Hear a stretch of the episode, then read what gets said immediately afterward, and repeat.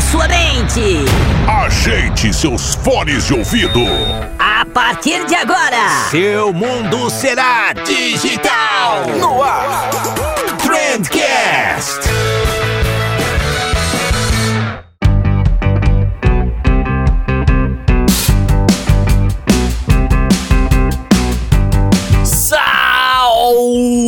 Salve, excelentíssimo ouvinte! Seja muito bem-vindo ao melhor podcast sobre comunicação e negócio que você já escutou na sua vida! Eu sou o Vinícius Gambetta, esse daqui é o Trendcast da agência de bolso e hoje a gente vai falar sobre autenticidade. Autenticidade não é papo de cartório, é papo de marketing, é papo de publicidade, é um puta tema da hora e eu chamei para conversar com a gente aqui a Regiane Toigo, a Bárbara Conteúdo, que eu não lembro o sobrenome da Bárbara agora, mas Bárbara, você sabe que eu tô falando com você? Cara, é episódio de gente grande, as meninas manjam demais desse tema e é impossível você não gostar. Pode me cobrar no final. Se você não gostar desse episódio, vai lá no nosso Instagram, pode reclamar comigo que, e que eu, sei lá, devolvo teu dinheiro. Beleza? E antes da gente ir para essa conversa, eu só queria te lembrar que na próxima segunda-feira, dia 25 de maio de 2020, às 20 horas, caso você esteja escutando esse episódio no futuro, não dá, você perdeu, mas dia 25 de maio, às 20 horas, vai estar tá rolando o nosso aulão de gestão de crise. E é exatamente isso que o nome do evento propõe mesmo, né? Eu vou te ensinar como desenhar um plano, traçar uma estratégia para enfrentar essa crise que a gente está vivendo. Então é um negócio bem voltado pro pequeno negócio. Cara, vai ser muito legal. Eu tô planejando um conteúdo muito da hora pra esse aulão. É, e seja para você aplicar esse planejamento, essas técnicas que você vai aprender pro teu negócio, que eu acho que é mega importante. Seja para você fazer isso na tua vida, que eu acho que também funciona super bem. Ou seja para você oferecer isso como uma forma de, de serviço extra aí pro teu cliente, que eu acho que também é uma saída muito legal, cara. Porque eu vou disponibilizar para vocês um framework redondinho, bonitinho. Esse framework que eu desenvolvi, ele é. Imagina uma apostilona, quase como se fosse uma apostila mesmo. E cada página, cada capítulo dela, eu vou te dando uma tarefa diferente. Então eu vou te dar uma tarefa de fazer uma análise SWOT, por exemplo. Depois eu vou te ensinar o que, que você precisa fazer com esses dados que você colheu na SWOT. E você vai jogar isso numa matriz de esforço versus resultado. Enfim, é bem legal mesmo. Você vai trabalhando ali o, o, passo a passo. Ele é um workbook mesmo. E aí você vai chegar na, em conclusões sozinho. E vai ser muito legal, cara. Vai ser muito legal. Eu já com alguns negócios, com empresas de amigos, essa metodologia e ela tá funcionando muito bem. Ela dá uma clareza muito grande do que, que você precisa fazer, como você vai fazer, enfim. É muito legal, eu vou disponibilizar tudo isso para vocês de grátis. Então, dia 25 de maio às 20 horas, se você quiser participar, é só se inscrever www.agenciadebolso.com/aulão. E eu não sei se eu já falei para vocês, mas ele é grátis. vai ter material grátis, vai ter du tira dúvidas grátis, então não tem o que perder, né? Vai lá, se inscreve, te encontro lá. E para finalizar os recaduchos aqui, vale sempre a pena lembrar que esse episódio só chega aí até esse teu feed que fica mais agraciado com a nossa presença por causa da, da sempre excelentíssima MLabs. MLabs que é essa ferramenta sensacional de gestão de redes sociais e que tem ido bem mais além ultimamente, né? Eu já falei aqui antes, mas talvez você tenha esquecido, talvez você não tenha me escutado, mas a MLabs tem a opção de estúdio lá dentro da ferramenta também. E essa opção de estúdio estúdio é incrível, cara, porque ela deixa você criar as peças ali pela MLabs mesmo. Então, próprio a própria janelinha onde você vai agendar o post, você já cria o post por ali mesmo, já seleciona os vetores, já coloca imagem, já muda texto, tem umas pré-definiçõezinhas ali. Cara, é, é coisa linda. é tipo aqueles lanchinhos que te oferecem no mercado, sabe? Porque é, é, ali, tá ali, é de graça, você só precisa pegar, não tem porquê, não, não existe nada que te impeça disso. Beleza? Então vai lá, www.mlabs.com.br e quando te pedirem o cupom, porque tem um campinho lá que é cupom, certo? Aí você vai digitar cupom de bolso, tudo junto, cupom de bolso, tudo em, em caixa alta, para liberar os seus 30 dias grátis. E aí é só curtir, só aproveitar. Cara, é, é só recadinhos de coisas grátis. só recadinhos de coisas grátis nessa intro. Adorei. E era isso. Agora sim, vamos lá para o episódio conversar com a Bárbara e com a Regiane.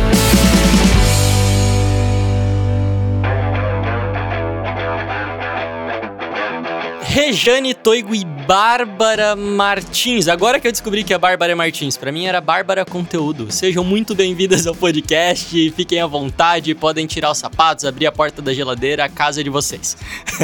muito obrigada, Vinícius. Para mim é uma alegria enorme conversar com a Bárbara, porque eu e ela nós somos, nós não nos conhecemos de carne e osso, né, Bárbara? E uh, tenho por ela a mesma admiração que eu tenho por você, pelo teu trabalho. Então, para mim, uma, uma oportunidade incrível esse papo que a gente vai bater aqui. Ainda bem que é podcast, porque se fosse gravação com vídeo, eu não teria nem roupa para uma situação dessas, né?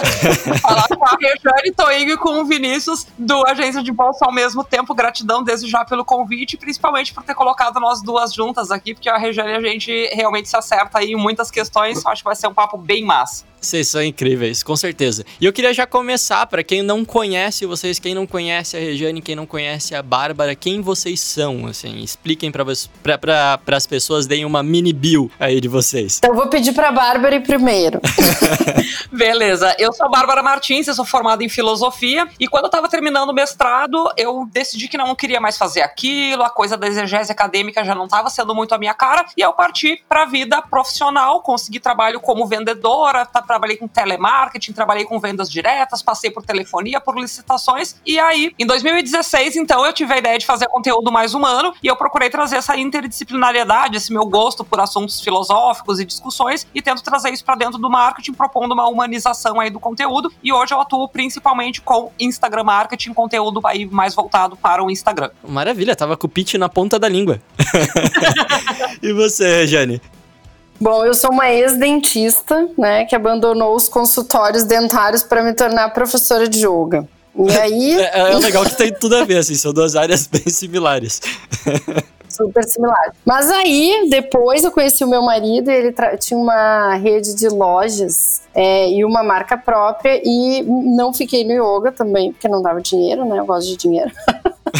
Aí eu fui trabalhar com ele nas lojas e, e meu marido, enfim, saiu, o sócio também. Fiquei 10 anos no mercado de varejo. Quando finalmente, em 2009, eu fui buscar informações sobre como ter o meu próprio e-commerce, porque eu já estava em situação difícil, né? As lojas não estavam indo bem e tal, e eu achava que o motivo era a ascendência do comércio eletrônico. Então, quando eu fui estudar marketing para montar um e-commerce, né? Eu marketing, que na época nem se chamava marketing digital, era mesmo e-commerce. Eu entendi que as minhas lojas não tinham muito futuro e aquele modelo de negócio também não servia para mim. E aí, como eu estava fazendo o MBA em 2010, eu tive que fazer um trabalho de conclusão e eu conheci um professor que me sugeriu: olha, professor, a profissão de social media é uma coisa legal. Fui lá, estudei é, a noite inteira o que seria a profissão de social media, que nos Estados Unidos já tinha, né? Já era, já era falada, algo uh, vislumbrado. E aí levei dois anos ainda, né, de 2009 a 2011 para dar cabo das minhas lojas, mas já em 2010 eu criei a Like Marketing de redes sociais. E, e é a minha agência, né, hoje a, a Like é uma, uma agência de marketing digital. Nós trabalhamos basicamente com produtos da área da saúde e de uns três anos para cá nós nos tornamos só infoprodutores. Então nós somos coprodutores de produtos na área da saúde. E também tem o meu projeto pessoal, né, minha cara pessoal ali, como a gente falou, que uh, como a Like tem um DNA muito forte da produção de conteúdo e nós trabalhamos com profissionais da saúde que dependem muito do conteúdo, então surgiu o método criadores de conteúdo, que é o que a gente aplica aqui, e um dia eu resolvi disponibilizar para a galera. Então esse é o meu a minha cara como professora, né? Maravilha. E eu acabei de aprender muitas coisas sobre vocês que eu não sabia. Gostei muito. E meninas, eu chamei vocês aqui hoje para falar de autenticidade, né? E, e, vocês são pessoas extremamente autênticas nas redes sociais, então quando eu tô lá rolando meu feed e eu vejo um post de uma de vocês, eu não preciso nem, nem ver o arroba para saber que esse é um post de vocês, né? O quanto vocês percebem isso e o quanto isso é, é, é planejado mesmo, o quanto que vocês quiseram montar um perfil onde vocês fossem realmente muito autênticas, tivessem toda essa personalidade. É, é, ou não, isso surgiu naturalmente e tal? O que que, que que vocês têm a dizer sobre isso? Então, Vini, no meu caso, foi um processo natural na busca pela diferenciação mesmo. É, o que acontece é que eu ouvia a maioria das contas que falavam dos assuntos que eu queria falar, fazendo mais ou menos a mesma coisa, indo na mesma pegada. E o que foi decisivo para mim foi o fato de eu ter decidido é, começar a trabalhar como Bárbara Conteúdo ao invés de conteúdo mais humano. Porque a conteúdo mais humano, eu me sentia falando como agência, como uma empresa, como uma entidade. Eu não conseguia trazer é, de uma forma muito congruente a minha personalidade, as minhas características que eu achava que poderiam contribuir numa marca pessoal massa, por trabalhar com nome. Aquilo me limitava muito. Quando eu virei Bárbara Conteúdo, as coisas começaram a acontecer de uma forma mais fluida para mim. Então foi um processo natural, é muito ligado a essa coisa de buscar uma diferenciação mesmo, sabe? Para não fazer o que os outros já estavam fazendo. É, eu, eu, na verdade, o meu, meu processo foi eu me lancei, ou mostrei a minha cara depois que eu já tinha trabalhado no projeto de, de construção da autenticidade de outras pessoas, né? Então, uh, na verdade, o meu, meu processo foi planejado sim, mas ele foi planejado de uma forma que eu me sentisse à vontade com aquilo que eu ia apresentar. Então, eu me, me, me trabalhei bastante, assim, tinha muita dificuldade de gravar vídeo, eu fiz aula de teatro, eu fiz aula de oratória. Não foi uma coisa simples, assim como quem acha, como quem vê ali acha que foi, entendeu? É, foi um processo mais é, demorado. É, então eu já eu já estava trabalhando com marketing digital, já estava trabalhando com marketing de conteúdo em outros projetos e com aquela pressão de lançar o meu. Então eu, eu sempre eu, eu sempre gosto de associar a autenticidade com o autoconhecimento. Então todos os projetos que a gente atende aqui, a gente procura uh, levar o cara para esse estágio de fazer autoexercício o tempo todo. Então, eu acho que foi isso que eu fiz também, até com relação à aula de teatro, aula de oratória, conhecer a minha voz, é, saber o que, que eu queria ser, o que, que eu não queria. É, eu não posso dizer que isso é só uma estratégia, isso é um, um,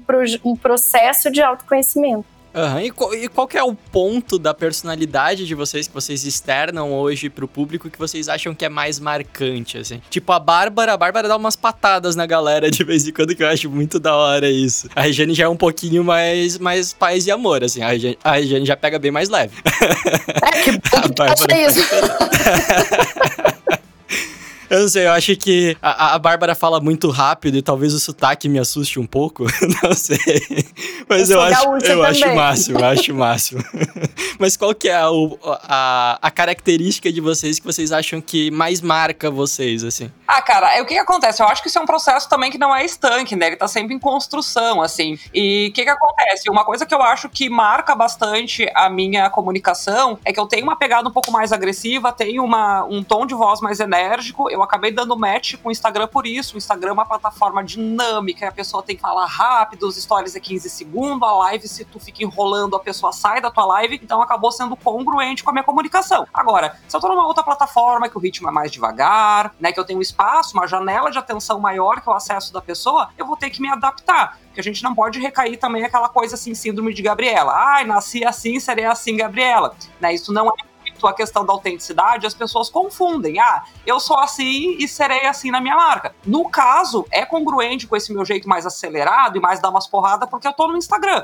Daqui a pouco você for para uma plataforma em que isso não é tão bem aceito, eu vou ter que me adaptar. E outra, o assunto também. Imagina eu falando de meditação nessa velocidade, gritando com as criaturas. Não dá muito bom. Então é porque o meu assunto, né, ele me permite que eu trabalhe dessa forma, mas eu já modifiquei bastante, assim, minhas primeiras lives eu mesma ficava assustada revendo depois, porque quando eu acho que eu tô coberta de razão no assunto, eu acabo tendo, eu não tenho um 100% controle sobre isso ainda, é uma coisa que eu vou me revendo e vou trabalhando, por isso que eu insisto, cara, que o Instagram ali, ele é uma grande ferramenta de autoconhecimento também, de autodescoberta, né, ali nos stories a gente se revendo, a gente consegue perceber coisas na nossa própria personalidade que a gente não tava tão consciente, por essa, esse exercício, principalmente de se escutar, de se assistir em vídeo, a gente consegue é, ver o que, que tá legal, o que, que dá para continuar, medir o feedback das pessoas, mas também fazer esse, esse exercício, porque às vezes a gente fica numa coisa muito mental e a gente acha que se conhece, acha que tá fazendo uma coisa, e quando você consegue um afastamento crítico com a tua própria comunicação, eu vejo live minha lá do ano passado, eu, nossa, que bisca jeito jeito que eu falei, pra que eu precisei falar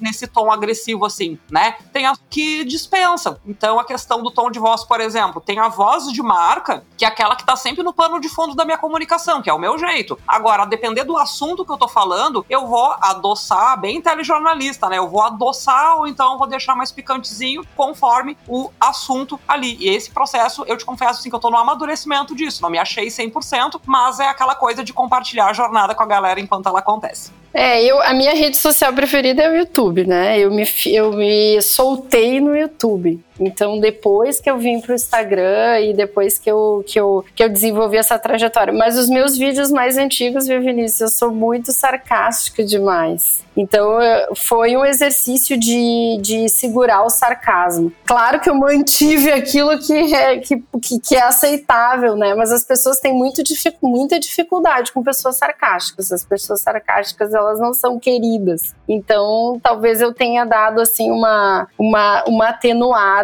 Mas eu também não sou assim pessoalmente, tá? Era lá no vídeo mesmo que eu botava para fora, assim, esse, esse personagem do sarcasmo. E também, como a Bárbara, eu venho me construindo o Instagram para mim é um grande desafio, não é uma rede social que eu amo de paixão. É, eu, eu gosto muito da edição de vídeo, então eu gosto muito do, do, personagem do YouTube. É lá que eu, que, eu, que eu me acho. E tem uma outra coisa que no YouTube, para mim, é, é, é, fundamental, assim, é incrível. É a longevidade do conteúdo. Então, como eu sou uma pessoa que eu, que eu tô sempre planejando as coisas, me irrita um pouco fazer coisas que vão ser muito efêmeras. Então, essa é a minha bronca com com as outras redes sociais, porque lá no YouTube daqui eu tenho vídeo de três anos atrás que a gente responde comentário todos os dias, né? Então é, essa longevidade me atrai.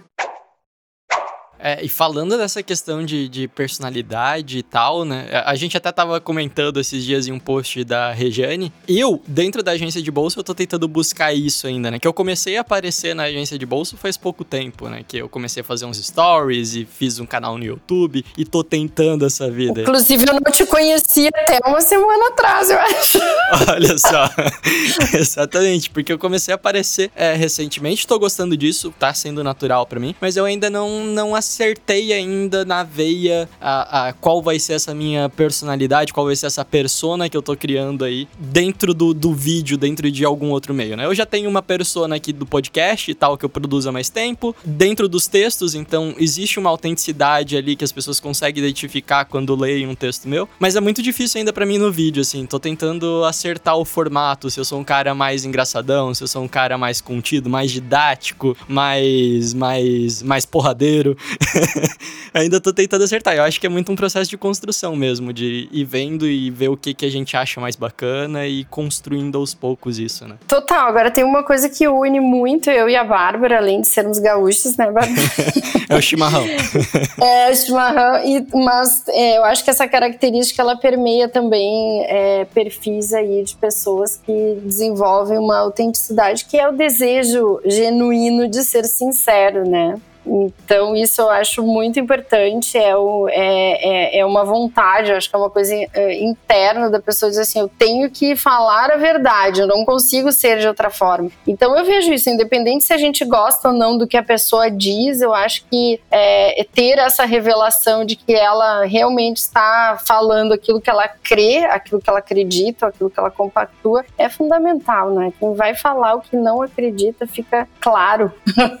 Vocês sabem um negócio que eu gosto muito do conteúdo de vocês e todo produtor de conteúdo que trabalha isso eu admiro demais. É, é que vocês não têm medo de expor os erros de vocês e as fraquezas de vocês, assim. Eu já vi em vários conteúdos que eu consumo de vocês, de vocês apontarem, tipo, não, não sei o que, que é isso, não, não sei como é que é, não. E, e eu acho muito legal isso e, e, tem que ter um nível de maturidade muito grande, eu acho, para você assumir que você tem erro e que você erra pra caramba e que você tá aí, tá disposta, tá aprendendo, né? Que nem a Bárbara falou agora. Ah, não tenho essa resposta para te dar, eu tô no processo, eu tô descobrindo como é que é. Eu acho isso muito legal, cara, muito legal mesmo. E eu acho que traz esse tom de humanidade para dentro da conversa que as pessoas tanto procuram, né? Ah, com certeza, cara, porque até tá, veio bem alto esse tema de 2019, 2018, 2019 para cá da vulnerabilidade, né, por causa daquele discurso lá da Belle Brown e tal. Mas assim, o que que acontece?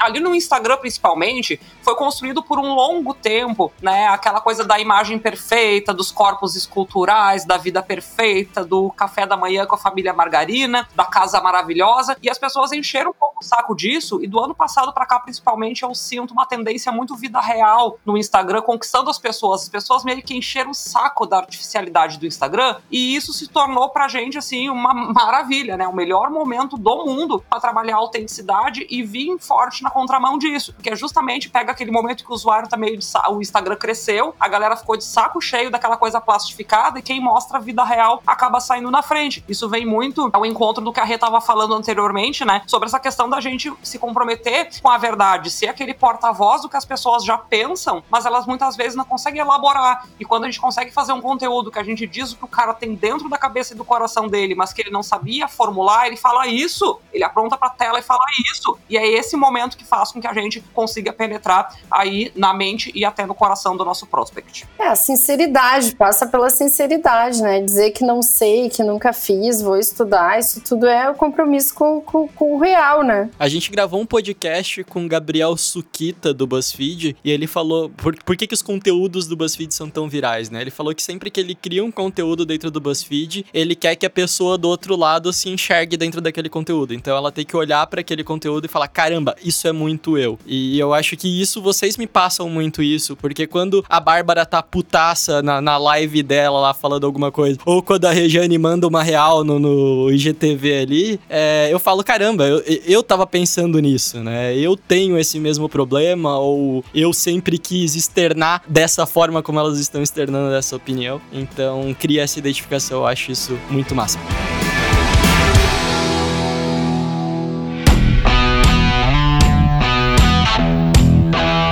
Mas eu queria entrar agora num, num, ponto um pouquinho mais prático aqui. Vamos supor que eu tenho uma empresa hoje com zero personalidade, como a gente conhece aí dezenas de empresas que não conseguem ter uma linha, trabalhar é, uma personificação, uma autenticidade ao redor da marca. Como é que a gente começa isso? Como é que a gente planeja um tom de voz, um, uma persona para essa marca? Acho que vai muito da gente tentar encontrar junto com essa pessoa quais as características que ela tem, a rolar essas características e verificar quais delas elas colaboram de forma mais eficiente na construção de uma marca pessoal massa ou de uma marca, né, um CNPJ ali, uma empresa massa. Porque assim, nós temos muitas características, tá? E a fuga da síndrome de Gabriela vem muito disso, porque às vezes a pessoa pensa assim, ah, eu vou construir uma marca autêntica sendo exatamente como eu sou, mas às vezes a pessoa tem uma característica que a gente não prefere colocar na marca, porque isso não vai gerar uma identificação com o público, vai gerar um afastamento ou não é congruente com o produto, né? Então, Vini, eu acho que não seja apenas uma questão assim de ah, colocar a personalidade na marca, né? É uma questão de a gente verificar quais características nossas são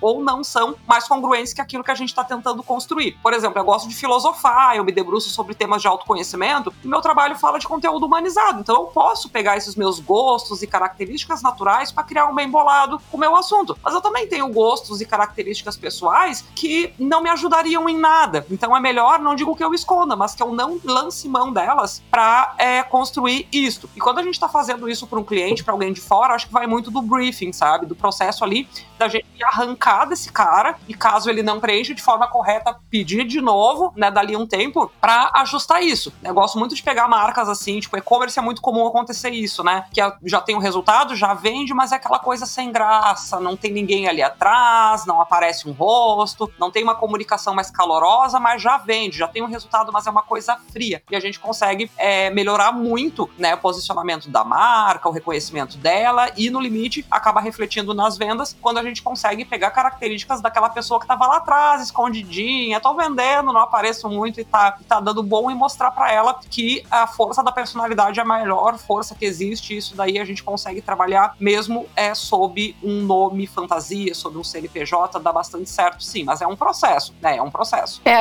aqui na Like a gente chama de construção do DNA, né? O DNA do, do conteúdo, como a gente fala com, com os alunos, mas como a gente trabalha com o projeto digital global, a gente fala na construção do DNA da marca, né? Seja uma pessoa, seja uma empresa. De fato, o mundo ideal seria que a marca já chegasse até aqui com o DNA definido, né? Chegasse para nós, olha, nós somos assim. Mas não é a realidade, não é o que acontece. Então, o nosso trabalho é extrair esse DNA, às vezes apresentar para a própria pessoa o DNA dela. Olha, esse aqui é o teu DNA, isso aqui é o que, o que a gente identificou, é, que são as características fortes, principais e que a gente tem que imprimir em tudo que a empresa faz ou em tudo que, que a pessoa faz. Então, essa, essa construção, ela vai se refletir no conteúdo e sim, às vezes a gente pega até uma empresa que já faz um trabalho, mas a reconstrução, ou eu até te digo mais assim, a, a, a oferta do DNA para quem trabalha na empresa, ela muda completamente o jogo. Muda a, a percepção das pessoas envolvidas no processo e muda as percepções da, das pessoas envolvidas nas redes sociais. E eu acho importante, principalmente quando a gente tá fazendo para um terceiro, colocar isso no papel também, né? Colocar ali, tipo, quais são as nossas características-chave mesmo, o que que a gente faz, o que que a gente não faz, que tipo de linguagem a gente usa, que tipo de linguagem que a gente não usa. Porque nem sempre é a mesma pessoa que vai que vai estar tá por trás dessa persona, mas a personalidade precisa precisa se manter, né? Então imagina, por exemplo, uma Magazine Luiza que tem toda uma, uma construção de personalidade ali por trás, se de repente ela pega e muda completamente, né? Tipo, vai lá, a, a Magazine Luiza, não sei se o pessoal sabe, mas aquela bonequinha que tem ali, ela não é real, né? não é uma pessoa. Tem um time de, de social media ali por trás da, daquela bonequinha. É, mas imagina se ela muda a personalidade do dia pra noite. Ela começa a falar: ah, não, é tudo bem morrer 5 ou 7 mil de coronavírus, não sei o quê. Né? Vai, vai mudar tudo aquilo que foi construído até então. Então eu acho importante documentar tudo, documentar essa personalidade, quase como se fosse construir um, um jogador de RPG aí, ou qualquer coisa do tipo, pra, pra dizer o que, que a, até que ponto você pode ir, como que você tem que se comportar, né? Eu acho isso extremamente importante. E eu tento fazer isso também para que eu tenha uma noção melhor de quais são as minhas características também, né? Total, até porque são muitas pessoas trabalhando num projeto, né? Então se a pessoa escorrega para o lado e fala de um jeito que não é para falar, ah, a Bárbara já trabalhou com a gente, né? Já trabalhou no, nos projetos, é, em alguns projetos. Então, assim, desde o social media até o designer, o, des o web designer, é, o gestor do conteúdo, o editor de vídeo, todo mundo tem que estar tá com clareza do DNA desse projeto para poder continuar atuando, né? Porque senão. Inclusive o próprio creator, né? Ou a própria empresa. tem que ter consciência assim do, do, do, do seu DNA, o que 99,9% não tem clare essa clareza, né? E, e, olha só, tem um caso aqui, na verdade tem alguns casos que eu conseguiria me lembrar de, de cabeça e tal, né? mas enfim, não vamos citar nomes, de marcas que vendem muito, mas que não tem personalidade nenhuma. Tipo, é, é possível vender sem você necessariamente ter uma autenticidade nas redes sociais. Você faz mais do mesmo, tá tudo certo, e você tá vendendo ali com anúncios e, e etc, né? Mas se a gente consegue vender sem ter toda essa autenticidade, sem ter uma personalidade forte e tal, qual que é o benefício, o que, que a gente consegue colher como marca, como resultado da gente trabalhar bem isso? Cara, eu penso que assim, ó, tem muito produto que ele vende pela própria utilidade ou pelo próprio storytelling que é aplicado para vender aquele produto ali. Então isso não necessariamente passa é por todo do conhecimento do público de quem tá por trás daquilo da história da marca, né, do meu brand. Se eu consigo construir um produto, tem muita empresa que é focada em um único produto. Mas aí que tá, e se esse produto flopa amanhã, como é que fica? Entende? Então a vantagem que tem de tu vincular ali a tua personalidade, que tu seja a tua marca, é que hoje eu tô vendendo vendendo isso e eu transfiro a minha autoridade do meu, da minha personalidade, da pessoa que eu sou, que as pessoas estão comprando a Bárbara, porque hoje eu tô vendendo isso. Se amanhã eu vender aquilo outro, as pessoas continuam comprando a Bárbara e não o produto. Eu acho que essa seria a principal vantagem. Aonde a gente vai, a gente, né, leva a nossa a, a coisa da confiança. É igual quando a dona de casa lá compra aquela carne que de repente não tem, não é a melhor marca do mundo, mas tá o Tony Ramos ali. O Tony Ramos, ele é o queridinho das donas de casa, então a gente compra. Sabe essa lógica assim, né, de transferência de autoridade? Então acho que quando a gente consegue construir uma autoridade que é nossa e não focada em cima de um produto, a gente tem uma longevidade maior aí nesse terreno do digital. É, eu ia falar exatamente. Eu ia falar exatamente a questão da longevidade, né? Se você tem uma marca, você tem a reputação e confiança do, do, do cliente, você muda de produto. Você chancela outras coisas, você constrói é, de acordo com a necessidade atual, porque a necessidade das pessoas também né? Mas se você tem um commodity, aí você, você vai, vai aproveitar uma oportunidade, fazer dinheiro com aquilo para ti para próximo. E tá tudo bem, tem mil formas de fazer Neston, né? Tem mil escolha sua. É, e isso aconteceu muito é, aqui dentro da agência de bolso também, desse negócio da, das marcas e tal conseguirem vender, isso é muito real porque eu vendia antes de ter a agência de bolso. Então eu criei alguns produtos, infoprodutos e tal, e eu vendia com base em anúncio, né? É, só que eu gastava muito dinheiro para conseguir fazer cada uma das vendas, justamente porque eu não tinha autoridade nenhuma, tinha zero é, autoridade, né? E, e isso é muito real. A partir do momento que eu comecei a produzir conteúdo, fui gerando uma autoridade, fui aparecendo mais, as pessoas foram conhecendo quem é a agência de bolso hoje em dia, é, conhecem quem é o Vinícius e tal, simplesmente vai vendendo assim ao natural, né? Vende muito mais fácil, eu gasto hoje muito menos dinheiro do que eu gastava para cada venda do que eu gastava antes. É, então eu acho que faz total sentido isso. Eu acho que se a gente pode dar uma dica hoje pro, pros ouvintes é justamente isso. Tipo, a solidez que você cria produzindo um, um conteúdo, e eu acho que muita parte da personalidade passa por dentro do conteúdo, é, é impagável, assim, né? O valor que você cria de marca ao redor disso, a confiança que você gera, cara, vale, vale muito a pena. Eu acho que é sensacional. Eu até conto a seguinte história, ó. Quando eu comecei a botar a minha cara, fazer vídeo pro, pro YouTube e trabalhar as minhas redes sociais, porque a gente trabalhava da like, né? O, o, o Facebook, naquele tempo era mais Facebook, depois que entrou o Instagram. Mas o Facebook da like é muito maior que o meu, é 10 vezes maior que o meu. O que que acontece? Quando eu comecei a falar, a gente elevou o preço do trabalho da like, né? É louco, né? É, e fora que a partir do momento que você aparece, que você trabalha bem essa tua autoridade, você é chamada para palestras, para curso, para podcasts muito famosos como esse. Total, exatamente. e aí vai aumentando o teu alcance. Exatamente. e é incrível, assim, porque antes as pessoas chegavam na like, eu procurava like, ah, uma agência e tal, agora é a regência da Rejane. Então, aí eu pensando, gente, não mudou tanta coisa, a gente faz o trabalho excelente como a gente fazia, porém, né? Vamos entrar nesse assunto então. Vocês são duas pessoas que colocam o rosto na marca de vocês, né? Então a personalidade da Regiane, ela é meio que a personalidade do negócio dela, querendo ou não, é a personalidade da Like também, a personalidade da Bárbara é a personalidade do negócio dela. O quanto que isso ajuda vocês no processo, porque eu acho que isso ajuda, eu acho que é muito mais fácil. Eu prefiro me comunicar com pessoas, mas ao mesmo tempo eu vou completamente na contramão disso e eu não coloco o rosto tanto quanto eu deveria, talvez, dentro da agência de bolsa, né? Como que isso ajuda vocês? Vocês hoje? Cara, eu achei muito interessante essa última conversa que a gente teve aqui na pergunta anterior, porque assim, mostrou que uh, cada um de nós três aqui, a gente tira uma vantagenzinha diferente dessa coisa de trazer a personalidade pra marca, né? Até pelo ponto que a gente tá, eu me considero bem atrás de vocês aí nesse processo. Por exemplo, o Vini comentou uma coisa muito importante, que é a questão de uh, quando tu investe na tua marca e tá sua personalidade, as pessoas te compram, tu automaticamente diminui, né, a necessidade do investimento em tráfego. Isso a gente vê muito também no mercado de afiliados afiliados, que aquele afiliado que não aparece, às vezes ganha, os maiores do Brasil, inclusive, é, não aparecem, mas assim, isso tem um preço, né? Ou constrói autoridade e diminui a, o investimento em tráfego, ou você não trabalha autoridade e aumenta o investimento em tráfego. No caso da Rejane, ela consegue fazer com que o cliente pague mais, né? Hoje em dia, que ela trouxe a personalidade dela para a marca, trabalhou a marca pessoal como Rejane Toigo, do que antes, quando ela não aparecia. E no meu caso, como eu trabalho prestando serviço, estou construindo meu rolê ainda, não tenho o meu produto, o que é que acontece? Eu acabo não precisando prospectar.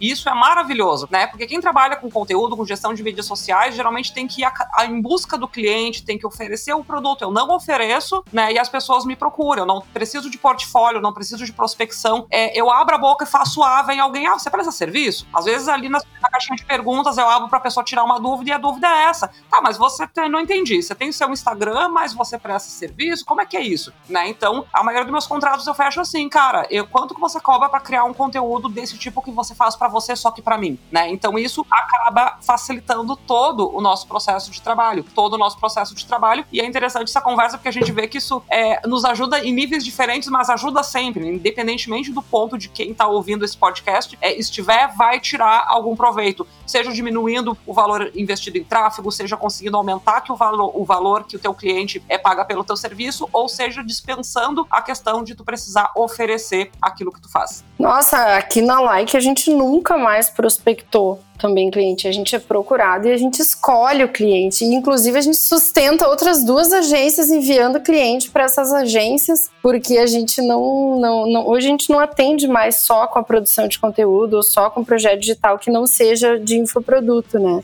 Então mudou tudo. É, inclusive, até a Sabrina, que é minha gestora comercial, ela disse o seguinte: tu é o meu melhor produto. É, é, é isso, é, as pessoas uh, vêm porque já viram ou o que, que a gente fez, ou já me viram em algum lugar e querem fazer o que elas me vêm fazendo, né? Eu acho importante a gente abrir um parênteses aqui, que não necessariamente significa que você precisa ter um perfil com milhares de seguidores, ou ter um perfil verificado, igual a Regiane tem, por causa disso. É, e dá para você construir é, essas mini autoridades e trabalhar sua personalidade até mesmo dentro de um processo comercial com o teu cliente, onde você explica muito bem para ele de uma maneira didática ou qualquer outra coisa do tipo, ou dentro de pequenos núcleos, né? Então, por exemplo, eu tenho o, o nosso mentor, o Léo Anésio, ele já participou de vários programas aqui com a gente, que o cara não tem um perfil no Instagram, ele não tem um perfil no Facebook e tal, é, mas sei lá, a gente foi numa num encontro que tem do núcleo de agências aqui na nossa cidade e o cara deu uma palestra lá e ele conseguiu passar toda a personalidade dele ali, o conhecimento dele ali, e ele criou uma puta autoridade para mim. Então, para mim, ele é a maior autoridade do Brasil em gestão de projetos e ao mesmo tempo ele não tem lá um perfil verificado nem nada do tipo, né? Então você consegue construir isso, né? Você teve contato com o conteúdo dele, porque uma palestra é conteúdo, né? Só que às vezes uma palestra tu atinge poucas pessoas. Então, na verdade, a, a internet, até isso também é um assunto que a gente, que a gente trabalha. Ah, vou, vou virar uma autoridade na internet. Não, você já é uma autoridade, você vai ganhar visibilidade com as redes sociais. Porque se você já é uma autoridade, você já tem conteúdo, você só vai pegar esse conteúdo e uh, colocar ele de uma forma que as pessoas acessem esse seu conteúdo. Então é isso que a gente que a gente trabalha dessa forma que a gente entende. Agora ninguém transforma alguém em autoridade, por exemplo, o cara do Big Brother, ele sai de lá famoso, com visibilidade, mas autoridade em quê? Perfeito. É, e eu acho importante a gente deixar claro isso pra, pra galera, que tipo, ah, eu não sei por onde começar, tô perdido perdido. Cara, começa na próxima reunião com o teu cliente, faz com que ele perceba essa autoridade em você, né? Eu acho que, pô,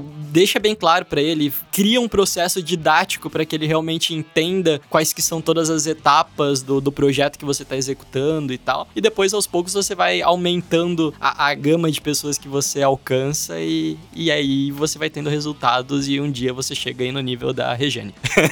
é, o grande problema que eu vejo, eu acho que a Bárbara concorda comigo, talvez até tu também, é, porque eu e a Bárbara acho que a gente já bateu um papo sobre isso, é que as pessoas elas querem ir para a rede social mostrar um negócio que elas aprenderam ontem, mas nunca aplicaram. E aí, e aí isso fica um pouco insustentável. Ai, como é que a gente se torna uma autoridade? A primeira a gente estuda, aplica, tem case, a gente é uma autoridade, então a gente vai na, apontar para as pessoas que a gente já fez, né? Então a gente vê muito isso. A pessoa quer virar uma autoridade, mas tudo que ela faz é assistir um vídeo e pegar esse vídeo e reproduzir como como se aquilo fosse um conteúdo mesmo, né? Então, esse é, esse é um ponto né, que às vezes a galera demora para entender, né? É, cara, essa questão de colocar, assim, trazer a experiência né, do produtor para dentro do conteúdo é muito importante, né? E recai naquela questão também da vulnerabilidade que a gente estava conversando um pouco mais cedo, sabe? Porque assim, é, as pessoas não são perfeitas. Muitas delas que estão nos assistindo ali como produtoras de conteúdo nos seguem justamente por se identificar com isso, né? Recai na questão lá que nós estávamos falando da vulnerabilidade no seguinte sentido: pô, eu não sei tudo, eu tô no processo.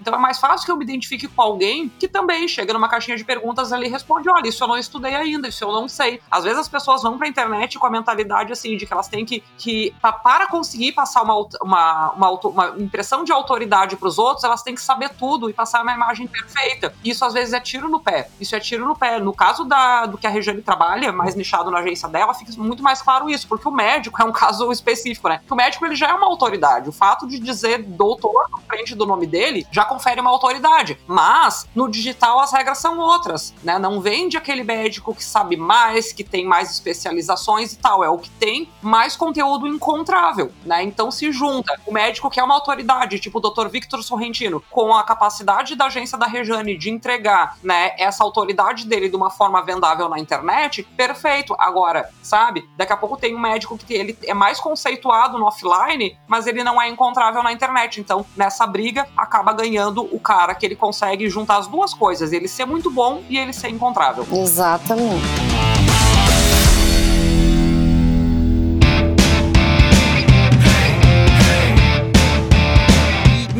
Olha só.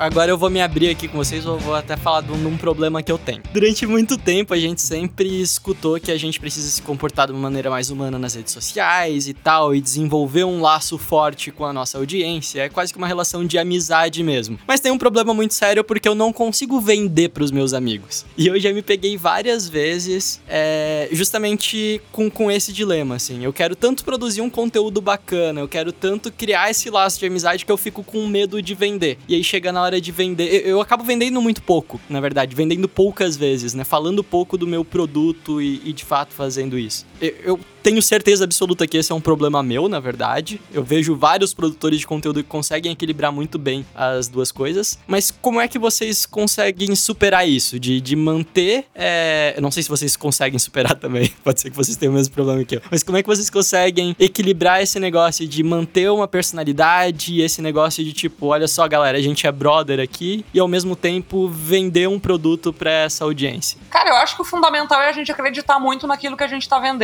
né? e conseguir enxergar como um real benefício pro cara. Aí tu sai da posição de vendedor e vira aquele cara que vai estar tá funcionando como um facilitador, criando uma ponte entre o que o cliente precisa e a solução para ele, da mesma forma que a gente faz com conteúdo gratuito. A diferença é que ele passa o cartão. Por exemplo, por que, que eu me sinto muito confortável de ser afiliada do Criadores de Conteúdo, que é o produto da Rejane? Porque eu falo de conteúdo, foi o método que realmente me ajudou. Eu não preciso inventar, mentir, aumentar para conseguir vender ele. A pessoa me pergunta, Bárbara, você cria conteúdo legal, você tem seus clientes e, pô, tô perdida. Aí eu falo verdade, eu falo a minha experiência. Olha, eu já criava conteúdo, eu já tinha cliente, mas eu não tinha um método. E o que resolveu para mim nesse caso foi isso. Então, eu tô dando uma dica pra pessoa. Coisa que eu faria mesmo que eu não fosse afiliada. Eu indico muito curso que eu não ganho nada para indicar. Entende? Então, quando eu consigo enxergar aquilo que eu tô vendendo, não como uma venda, mas como mais uma forma de ajudar aquele prospect, o nosso muda tudo. Muda tudo, porque tu sai da posição desconfortável de, pô, tô ofertando, tô vendendo, e tu pensa assim, cara, se eu não ofertar, eu tô privando ele de acessar uma coisa que vai realmente ajudar ele. Não sei se eu me fiz entender. Olha, sensacional. Não, não tinha parado para pensar por esse ponto de vista ainda. Eu tô privando as pessoas do meu produto. Cara, é exatamente isso. É, a Bárbara falou, falou tudo, tá? Eu também eu me sinto ajudando a pessoa. Eu tenho certeza que quem vai comprar o criador de conteúdos, claro, se tiver três neurônios, né? Às vezes, né?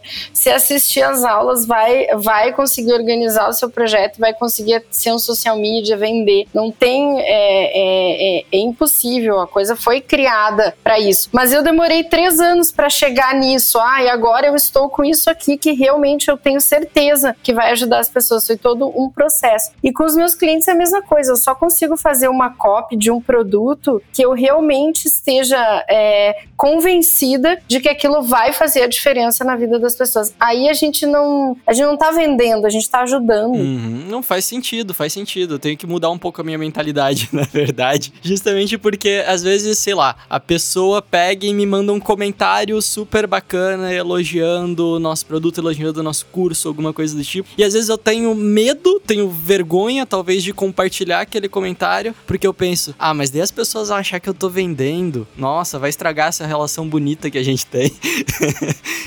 que é uma besteira, né? Eu entendo completamente que é um problema meu. é, um paradigma. É um paradigma. Vender não é feio. É, todo, todo mundo tem que ganhar o, o dinheiro, todo mundo tem boleto para pagar, né? Faz total sentido. Não, e, e, assim, ó, quem compra um produto é ajudado. Você, quando compra, você fica feliz. Você fez uma coisa, né? Desde que você não venda uma coisa que seja desonesta só para ganhar o dinheiro, você tá de fato ajudando. Pode ser que algumas pessoas não se adaptem, sim, acontece. Tem gente que não consegue mesmo. Mas quando você entende que aquela pessoa é aquela pessoa que tá com problema, por exemplo, criador, a gente tem 3 mil alunos, mesmo, menos de 1% de devolução, você, menos de 1,5% de devolução, você, você entende. Se a pessoa tiver um problema, você até devolve com gosto. Olha, não, não é para você, tá ótimo, entendeu? É, embora não tenha tanto mais essa trava de, de oferecer o produto, né? Ainda não é 100% assim, ah, vendo bem à vontade, ainda não é 100% à vontade, mas eu já superei bastante isso, assim, nos últimos dois anos, principalmente. Mas eu me identifiquei muito com essa fala do Vini de ter dificuldade de compartilhar prova social. Me mandam cada textão um pouco mais linda no direct, nossa, o produto que você vendeu foi top, a sua consultoria me ajudou, e eu fico pensando assim, ai, vai parecer que eu tô querendo falar bem de mim, sabe? Uhum. Se outra pessoa falando, deu compartilhar, tá se achando que tá compartilhando aí que estão falando bem dela. Só que, cara, pra gente vender é muito importante. Isso daí eu te confesso assim que eu tô no processo também, Vini. Eu me identifiquei com essa tua fala, porque embora eu tenha um pouco mais de desenvoltura para vender já, eu tenho muita dificuldade de compartilhar pessoas chancelando aquilo que eu vendi, que fez diferença, a consultoria que eu dei, que fez diferença, cliente é satisfeito, e isso é fundamental pra gente continuar vendendo, e eu sou falha para um caramba nisso aí.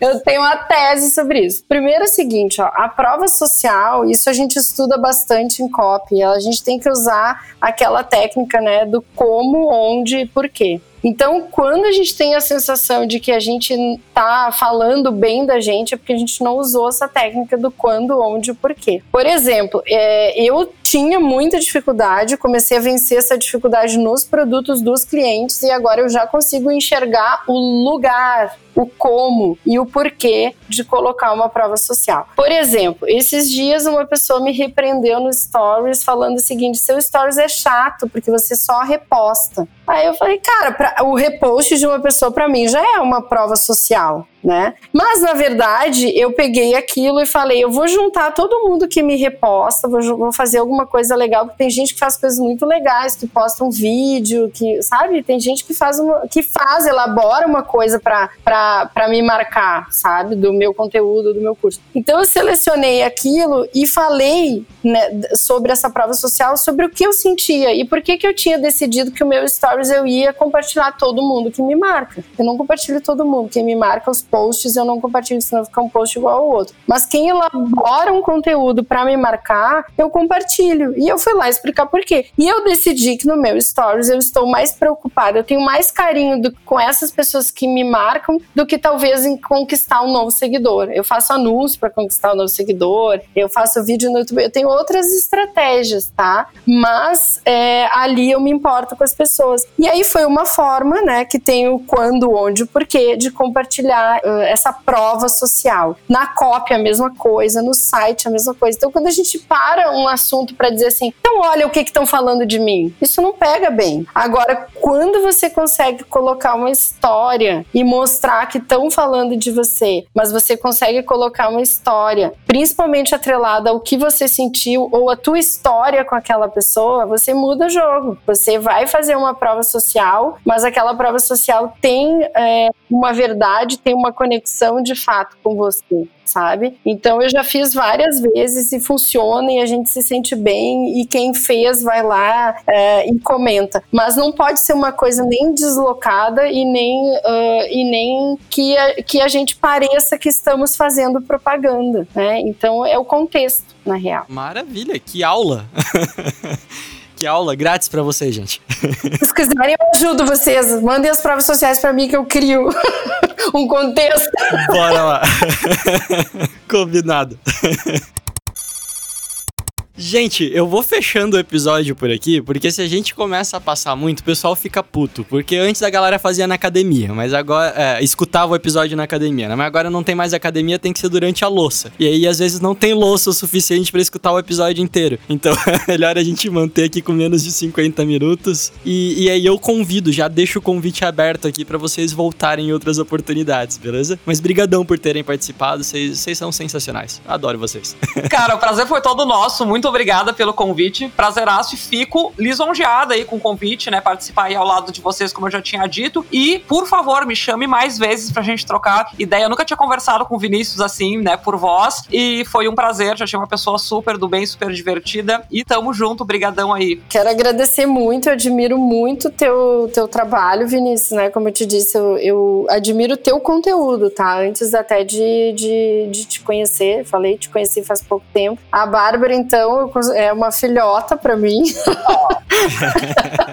e foi muito legal, agradeço demais, foi incrível. Espero ter novas oportunidades para a gente fazer mais coisas e levar assuntos mais a fundo, né? Com certeza. Brigadão, meninas. Eu vou ficando por aqui. A gente se vê na semana que vem. Até a próxima e tchau. Tchau, tchau. Beijo.